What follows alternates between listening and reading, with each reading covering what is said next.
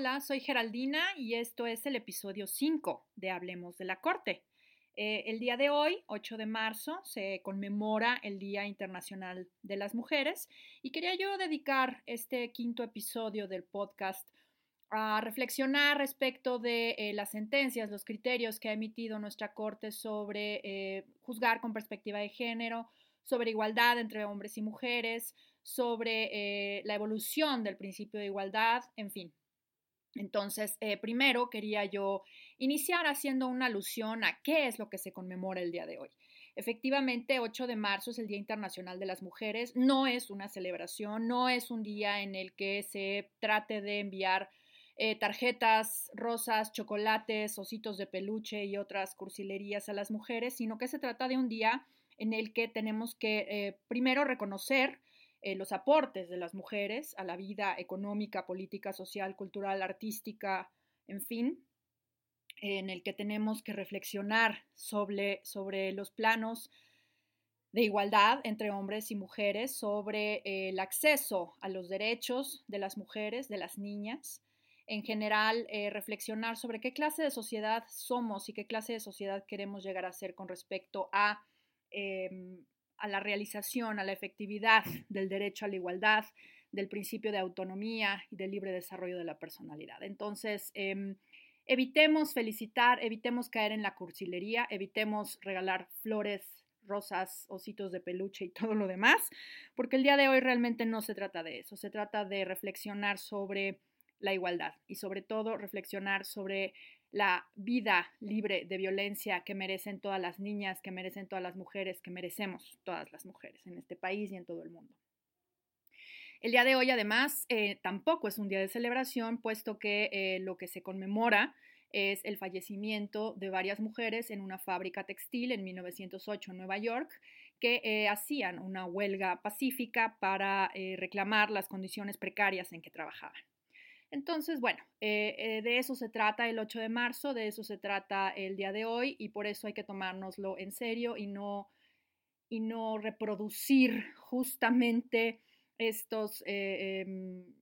estos estereotipos y estos roles a los que se nos ha obligado a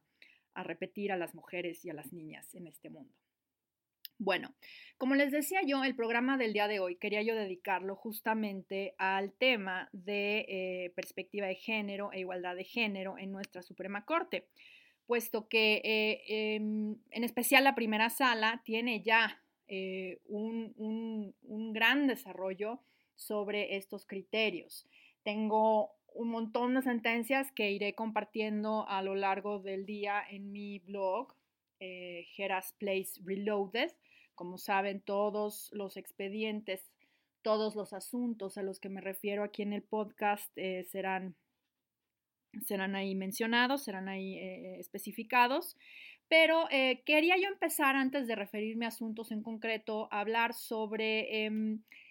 ¿Por qué hablamos de una perspectiva de género? Porque he escuchado, he leído algunos em, señalamientos que que quieren demostrar que la perspectiva de género lo que hace es eh, darle, em,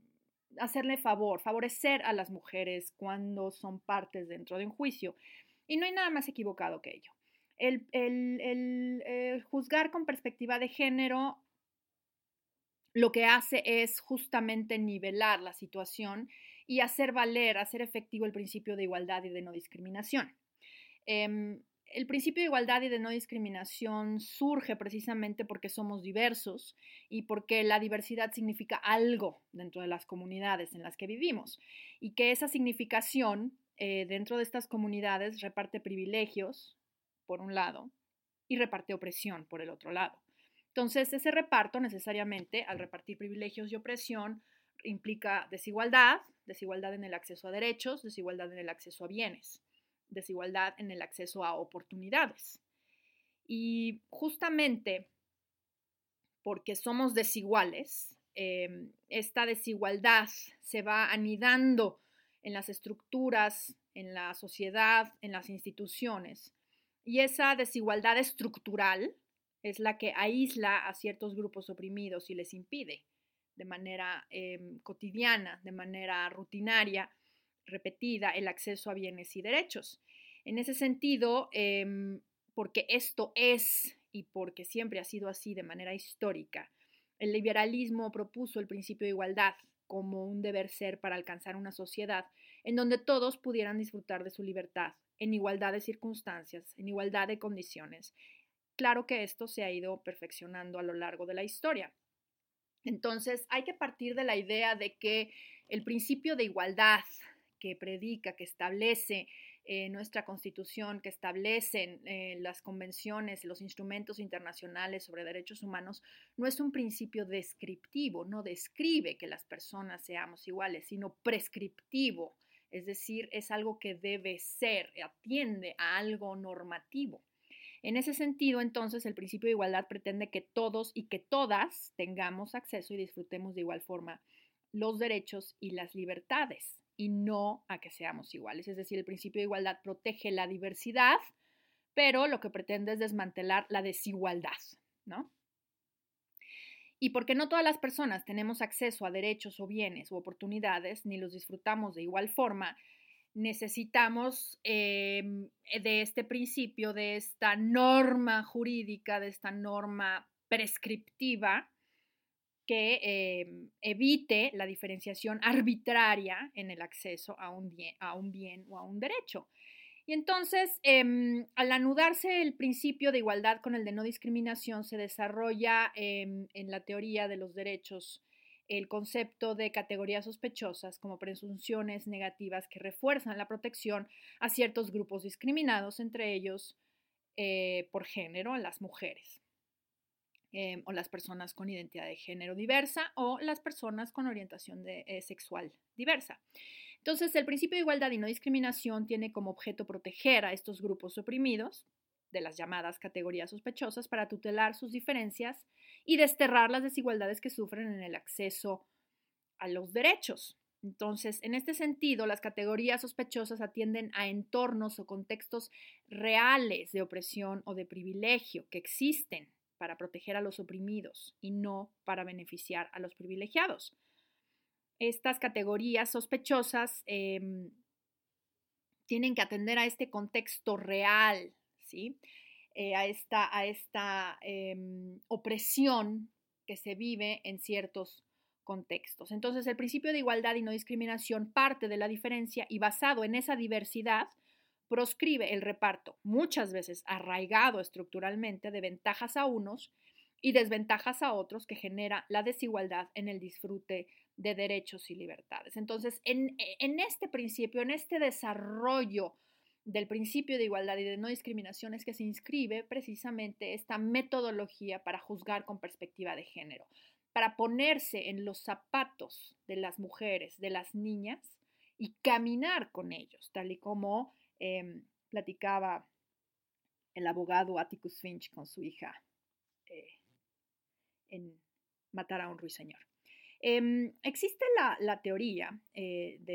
dentro del feminismo epistemológico sobre el conocedor situado o el situated knower que desarrolla Lorraine Code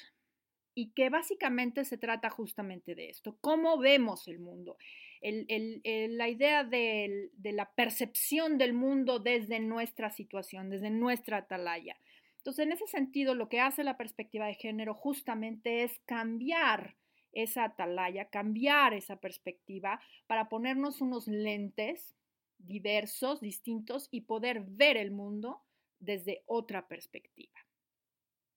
Lo que pretende entonces la perspectiva de género es atacar la desigualdad estructural, ver a la, igualdad como el no sometimiento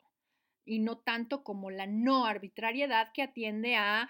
eh, cuestiones específicas e individuales, sino entenderla como no sometimiento, es decir, que las sospechas pesen sobre la aplicación de categorías que contribuyan a perpetuar situaciones de subordinación, ¿no? Independientemente de si se trata de un individuo o no sino de ver esta, este sometimiento, esta opresión como una cuestión que afecta a grupos completos, en este caso por el tema que estamos hablando el día de hoy, a grupos de mujeres, a grupos de niñas que eh, em, perpetúan esta desigualdad, perpetúan el no acceso a los derechos, perpetúan la desigualdad en el acceso a las oportunidades. Y entonces se apela básicamente a, un, a una, a empezar a, mirar la justicia desde otro punto de vista. Esta imagen de la justicia ciega que eh, justamente no ve, no ve que las personas somos conocedores situados diversos, diferentes, que cada uno tenemos perspectivas distintas atendiendo a nuestro cuerpo, atendiendo así conocemos como primera o como tercera persona, a nuestras emociones, actitudes, intereses, valores, nuestro conocimiento, en fin. Entonces, empezar a ver la justicia desde otra perspectiva. Y justamente por eso es que eh, viene eh, la cuestión de la perspectiva de género, que es el resultado de una teoría multidisciplinaria, cuyo objeto pretende buscar el enfoque o contenido conceptual conforme al género que se debe otorgar para analizar la realidad y fenómenos diversos, tales como el derecho y su aplicación, de modo que se permita evaluar la realidad con una visión incluyente de las necesidades del género y que contribuya a diseñar y proponer soluciones sin discriminación. Es decir, cómo conocemos, cómo vemos em, esta realidad para poder resolver, para poder em, dar a cada uno lo suyo, atendiendo a el ejercicio efectivo de los derechos, ¿no? Entonces, em, esa es la idea justamente de la perspectiva de género. No voy a entrar tanto en el tema, únicamente recordar que hay una distinción entre género, sexo y diversidad sexual y de género. El género se refiere a los atributos que social, histórica, cultural, económica, política y geográficamente han sido asignados a los hombres y a las mujeres. Es decir, el género se refiere a lo masculino, a las características masculinas o a las características femeninas.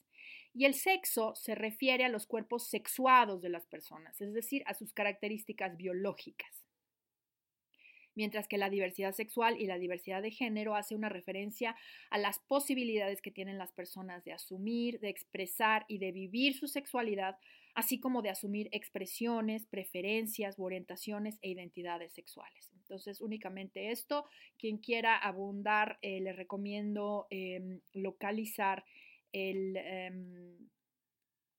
diccionario, me parece que se llama diccionario sobre eh, cuestiones de género de CONAPRED. Estas, estas definiciones las saqué de ahí y pueden abundar en ello si lo googlean. Eh, ahora ya es un verbo googlear. Si googlean em, eh, diccionario de género CONAPRED, seguramente encontrarán este documento que abunda muchísimo en estas cuestiones y que me parece súper ilustrativo. Bueno, em, también eh, la idea de la perspectiva de género atiende a, la cuestión de los estereotipos. ¿Qué son los estereotipos? Aquí cito a Rebecca Cook y a Simone Cusack de su libro Gender Stereotyping, que dicen que un estereotipo es una visión generalizada o una preconcepción de actitudes o características poseídas por los miembros de un grupo social particular, por ejemplo las mujeres, o los roles que realizan o deben realizar. Entonces, estereotipar a alguien es generalizar y preconcebir respecto de atributos, características, roles de miembros de un grupo social en particular y como nuestro tema de hoy son las mujeres de las mujeres, ¿no? Entonces, ya no se pasa del prejuicio a a, cachar la realidad, a reflexionar sobre las habilidades, las necesidades, los deseos, las circunstancias, la realidad en específico de cada persona que pertenece a este grupo, sino que prejuzgan eh, sobre, su, sobre sus necesidades, deseos, circunstancias, habilidades, su realidad, ¿no? Entonces, em, existen varios tipos de, estereotipos. No voy a entrar en ello. Les recomiendo también la lectura de este texto de eh, Rebecca Cook y Simone Cusack, pero que básicamente la idea de la perspectiva de género es tener esta idea de los estereotipos, digamos, en el trasfondo del análisis para poder em, evitar utilizarlos a la hora de a la hora de analizar, de juzgar y de emitir una resolución. Bien, em, también es importante otro, otro, otro, otro concepto que me parece que es muy importante señalar, es el concepto de interseccionalidad. Eh, a pesar de que este concepto de interseccionalidad, desarrollado básicamente por Kimberly Crenshaw, eh, se refiere a la intersección entre el ser mujer y pertenecer a, la comunidad afroamericana em, y la realidad que ello conlleva, porque trae una implícita discriminación por género y por raza, y muchas veces por clase, em, se ha utilizado esta idea de la interseccionalidad para señalar que no existe una sola experiencia, que no se puede hablar de la experiencia de las mujeres, porque las mujeres somos diversas. Somos diversas no solamente en cuanto a nuestro, nuestro color de piel, sino también con respecto a nuestra clase socioeconómica, con respecto a nuestra edad, con respecto a nuestras capacidades, con respecto a nuestra orientación sexual o nuestra identidad de género, con nuestra nacionalidad, con nuestro estado de salud, en fin, con un montón de cuestiones. Entonces, la idea justo de la interseccionalidad es atender a toda esta realidad a la hora de analizar un asunto. No es lo mismo resolver un asunto de una mujer urbana eh, sin ninguna discapacidad, por ejemplo, que un asunto de una mujer rural con una discapacidad, por poner un ejemplo muy sencillo. Entonces hay que atender justamente estas realidades. Hay por ahí una sentencia muy linda de la Corte Interamericana en el caso González Luis, Luis con doble L U Y, contra, eh, me parece que es Bolivia o Perú, eh, en donde la Corte Interamericana reconoce justamente esta idea de la multiplicidad o de la interseccionalidad en la discriminación sufrida por una niña contagiada con el VIH a través de los servicios públicos de salud. Entonces, bueno, estos son algunos conceptos que quería yo destacar antes de referirme a los, a los asuntos en los que se ha venido desarrollando eh, la idea de la perspectiva de género en nuestra corte y en específico en la primera sala. Eh, la segunda sala sin duda tiene ya un, desarrollo bastante bueno en, cuestiones de perspectiva de género y el pleno en realidad eh, que yo recuerde únicamente está el varios 1396 eh, del 2011 sobre las sentencias de la Corte Interamericana en los casos de Valentina e Inés. Entonces, bueno, eh, la historia un poco de cómo se ha venido interpretando y cómo se ha venido desarrollando el principio de igualdad y no discriminación en la primera sala con respecto a la, igualdad entre hombres y mujeres viene desde el amparo directo en revisión. Pondría yo ese como el punto, obviamente podríamos irnos más atrás, pero creo que el ADR 2655 de 2014 es eh, la piedra de toque, digamos, la piedra eh, sobre la que se está construyendo el edificio sobre perspectiva de género y acceso a la justicia. Porque es importante destacar que la perspectiva de género es una herramienta que lo que hace es hacer efectivo el derecho de acceso a la justicia de las mujeres. Eh, porque sin una perspectiva de género podríamos tener sentencias con consecuencias desastrosas para el ejercicio de derechos de las mujeres, en específico eh, del derecho a la igualdad eh, y, la no discriminación, así como el, derecho a una vida eh, libre de violencia. Entonces, este ADR 2655 de 2013 lo que hace es justamente establecer cuáles son los elementos para juzgar con perspectiva de género.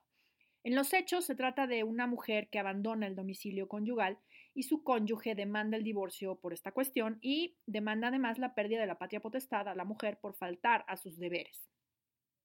La mujer argumenta haber dejado el domicilio por la violencia psicológica, económica y física que sufría por parte de su marido y existen pruebas testimoniales en autos que lo corroboran. Pero aún así, el juez concede razón al cónyuge y decreta el divorcio y la pérdida de la patria potestad a la mujer, sin tomar en consideración que la separación del domicilio y las esporádicas visitas a sus hijos se debían a la violencia sufrida. Entonces, en esta sentencia se desarrollan diversos criterios. Se parte del derecho humano de las mujeres a una vida libre de violencia y discriminación que se desprende del artículo primero y cuarto constitucionales, así como de las obligaciones convencionales de la Convención Internacional para evitar la discriminación en contra de las mujeres, conocida como CEDAW, así como la Convención Interamericana, conocida como Convención de Belém do Pará. Y entonces, en estas, eh, en estas dos convenciones, se desprenden de estas dos convenciones las obligaciones para México de garantizar la defensa y la protección de los derechos de las mujeres como grupo vulnerable. Y es justamente la CEDAW la que introduce la idea de la perspectiva de género con el objeto de evitar tratos y prácticas discriminatorias, ampliando la responsabilidad estatal para proteger a las mujeres. Y asimismo, esta convención establece o prevé que los estados tienen el deber de adoptar medidas para eliminar los estereotipos y prácticas atingentes a los roles de género y la subordinación entre estos. Y para ello, los estados que firmaron la, la CEDAW, justo México, se comprometieron a adoptar la perspectiva de género como un método para detectar y eliminar estas barreras y obstáculos que discriminan a las personas por condición de género. Es decir, la idea de adoptar eh, la perspectiva de género es eh, justamente, bueno, parte de una obligación internacional que México adopta al formar parte de la CEDAW al formar parte de la Convención de Belém do Pará, que también establece obligaciones para adoptar mecanismos judiciales para procurar el pleno ejercicio de los derechos humanos de la mujer en todos los ámbitos. Y la idea es justamente esto, detectar y eliminar esas barreras, detectar esos estereotipos, mirarlos, señalarlos y erradicarlos. Entonces, em, bueno, a partir de estas obligaciones del Estado que se derivan del derecho a una vida sin violencia y sin discriminación, que se desprenden justamente de estos instrumentos internacionales por la vía de la interpretación del artículo primero constitucional, que reconoce jerarquía constitucional a los derechos humanos de eh, carácter internacional o de fuente internacional, junto con la cláusula de eh, igualdad y no discriminación, em, lo que hacen es buscar, eh, pues justamente que se, se, alcance la igualdad sustantiva o de hecho y la paridad de oportunidades a través de la remoción o la disminución de obstáculos sociales, políticos, culturales, económicos o de cualquier otra índole que impidan a las mujeres gozar de los derechos o ejercer de manera real y efectiva sus derechos en condiciones de paridad. Entonces, actuar con perspectiva de género es una obligación no solamente de los juzgadores y juzgadoras, sino también de todas las autoridades del Estado mexicano. Pero aquí me voy a enfocar justamente en la obligación jurisdiccional. Entonces, en este asunto que estoy, que estoy eh, eh, relatando, que es el ADR 2655 de 2013, eh, se establecen cuáles son las obligaciones de las autoridades jurisdiccionales, que son impartir justicia con una visión de acuerdo a las circunstancias del género y eliminar las barreras y obstáculos preconcebidos en la legislación. Ojo, en la legislación, no solamente los juzgadores, las juzgadoras están obligados a analizar los hechos con perspectiva de género, sino también las normas jurídicas que tienen que aplicar al caso concreto con perspectiva de género. Y tienen que eh, eh, eliminar las barreras y los obstáculos con respecto a las funciones de uno u otro género, que materialmente puedan cambiar la forma de percibir, valorar los hechos y circunstancias del caso como, como ocurrió justamente en este, en este asunto, ¿no? Entonces, la idea es combatir los argumentos estereotipados e indiferentes para el pleno y efectivo ejercicio del derecho a la igualdad, lo cual no debe hacer, no, no puede condicionar el acceso a la justicia de las mujeres, ¿no? Existen muchas normas eh, eh, que establecen em, eh, en su narrativa estos estereotipos. Por ejemplo, por ahí hay códigos civiles que establecen que se podrán negar los alimentos a los hijos o las hijas que no se dediquen a una profesión adecuada a su sexo. Por ejemplo, ¿no? El hecho de que em, en, algunos, en algunos códigos eh, se haya reconocido, por ejemplo, el derecho a la compensación después del divorcio para las mujeres que se hayan dedicado al hogar o justamente eh, en temas, en temas eh, sobre seguridad social, cuando los hombres, para poder recibir la pensión de viudez de su esposa fallecida, tienen que comprobar que la necesitan, cuando las mujeres simplemente reciben la pensión de su marido fallecido. En fin, todas estas normas que establecen roles hay que eh, mirarlas desde una perspectiva de género. Y en este mismo asunto lo que se hace es em, establecer cuál es la metodología. En primer lugar, la metodología de la perspectiva de género es de oficio, no lo tienen que pedir las partes. Juzgar con perspectiva de género constituye un método que debe ser aplicado en todos los casos. Y no solo aplica para mujeres, ¿no? No solamente es pertinente para los casos relativos a las mujeres, sino que lo que hace es detectar la forma en que el derecho afecta a las situaciones particulares de las personas al omitir considerar la situación referente a las funciones de género. Ya ponía yo el ejemplo de las pensiones de viudez o también hay un asunto también de la segunda sala sobre el acceso a guarderías. Em, también eh, otra, otra de, las, de las reglas metodológicas es que se tiene que hacer un control ex oficio y pro persona, es decir, para cumplir con estos deberes de juzgar con perspectiva de género es necesario considerar que al interpretar la norma se va a requerir una evaluación de la norma sobre si es conforme o no con la Constitución y en caso de ser incompatible y no permitir una interpretación conforme, pues sin aplicarla al caso concreto o elegir, de acuerdo con el principio pro persona, la norma más adecuada y que sea eh, más eh, benéfica para la persona. Asimismo, eh, se refiere a la valoración del acervo probatorio. ¿No? Si el impartidor de justicia considera que el material que forma el acervo probatorio no es suficiente, deberá ordenar el desahogo de las pruebas que considere pertinentes y que sirvan para analizar las situaciones de violencia o las circunstancias de desigualdad. Ojo, esto es muy importante para un asunto que se resolvió justo ayer en la primera sala, referido a eh, eh, una mujer eh, imputada por homicidio calificado de su pareja em, por haber sufrido violencia por parte de esta. Entonces, es muy importante atender también a la valoración del acervo probatorio pedir más pruebas, pero además evaluar las pruebas retirando estereotipos de género, es decir, analizando las circunstancias fácticas y los hechos con neutralidad. Y neutralidad implica justamente darse cuenta, vuelvo al concepto del situated knower o del conocedor situado, ¿no? Y también eh, se exige de los impartidores de justicia el abandono del uso del lenguaje basado en estereotipos o prejuicios por cuestiones de género. El lenguaje incluyente es parte de la metodología de eh, juzgar con perspectiva de género. Y bueno, básicamente a partir de este asunto eh, surge, después de cuatro asuntos más, evidentemente, la tesis de jurisprudencia primera, J22 del 2016,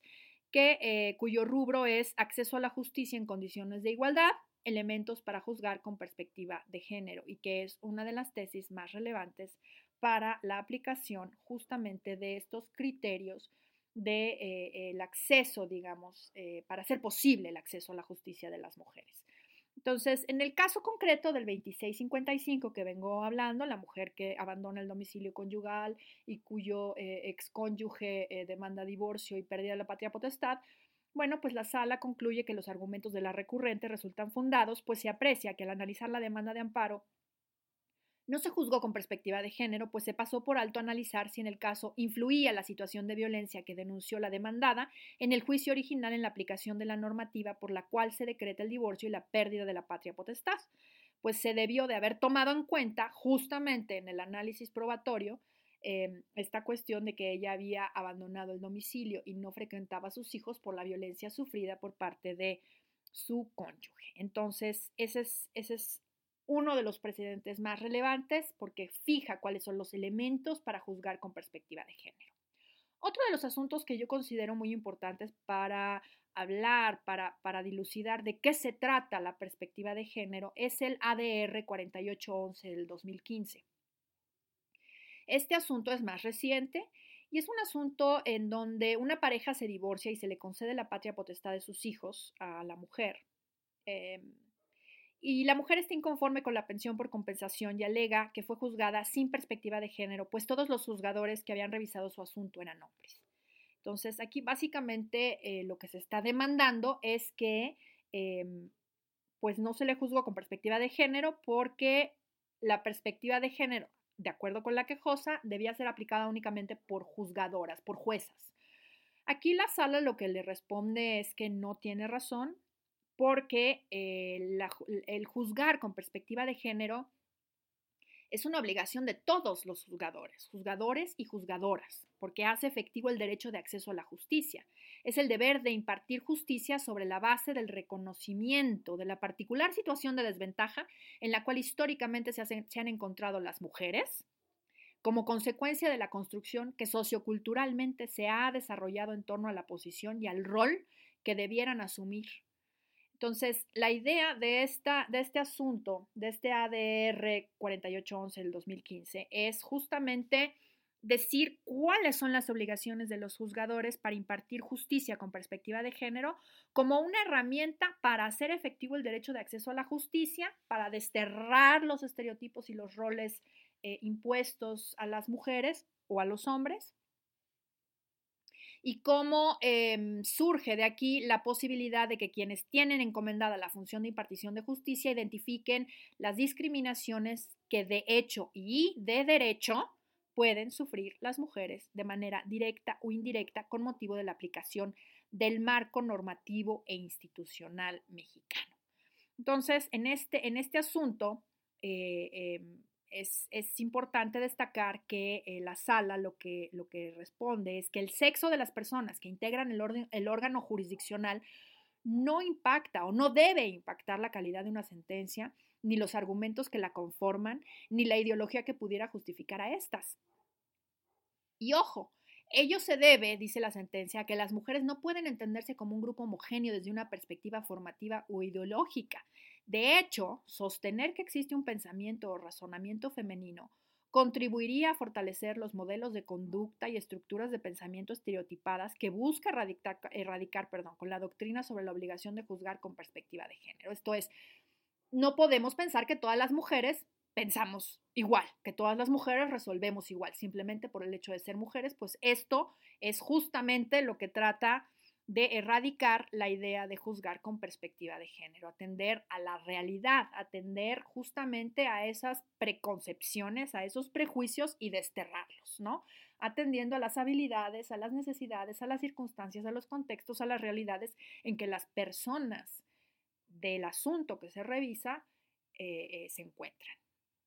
Entonces, eh, básicamente la obligación de los y las operadoras de justicia de juzgar con perspectiva de género se resume en el deber de impartir justicia sobre la base del reconocimiento de la particular situación de desventaja en la cual históricamente se han encontrado las mujeres como consecuencia de esta construcción sociocultural,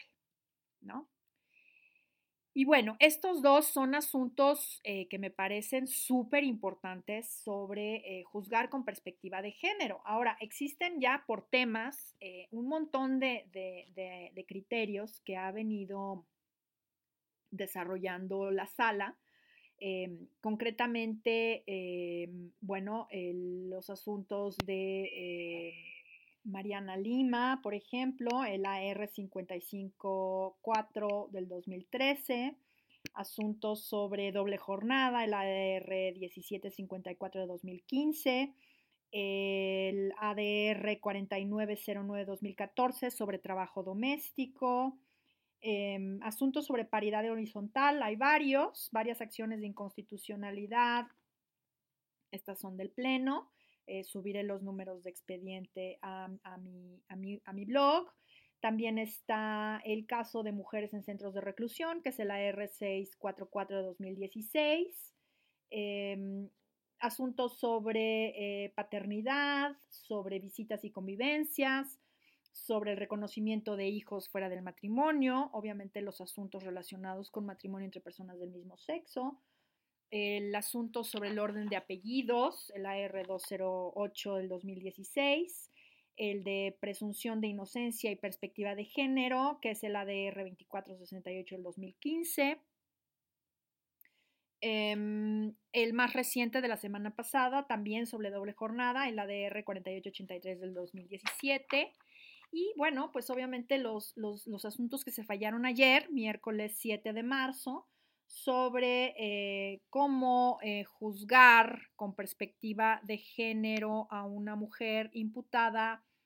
por el homicidio de su cónyuge eh, después de haber sufrido violencia, violencia intrafamiliar.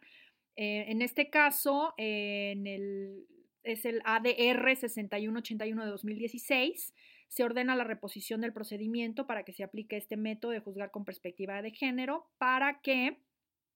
se identifiquen las situaciones de poder que por cuestiones de género hayan eh, demostrado el desequilibrio y una situación de desventaja en que vivía la quejosa, se cuestionen los hechos, se valoren las pruebas desechando estereotipos o prejuicios de género y se valore el material probatorio y en caso de que no sea suficiente se, se solicite más atendiendo justamente ya a los, a los criterios que habíamos conversado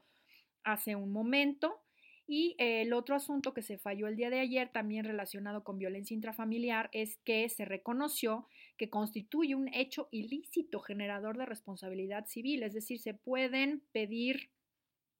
la reparación del daño por parte de una mujer y de su hijo por haber sido víctimas de violencia intrafamiliar. Este es el ADR 5490 de 2016. El día de ayer también se falló un ADR 4906 del 2017 en el que eh, tomando en cuenta eh, los precedentes, los criterios sobre el derecho a la compensación y eh, em, su fundamento en la disparidad y el costo de oportunidad que tiene la persona, en la mayoría de los casos mujeres, que se dedica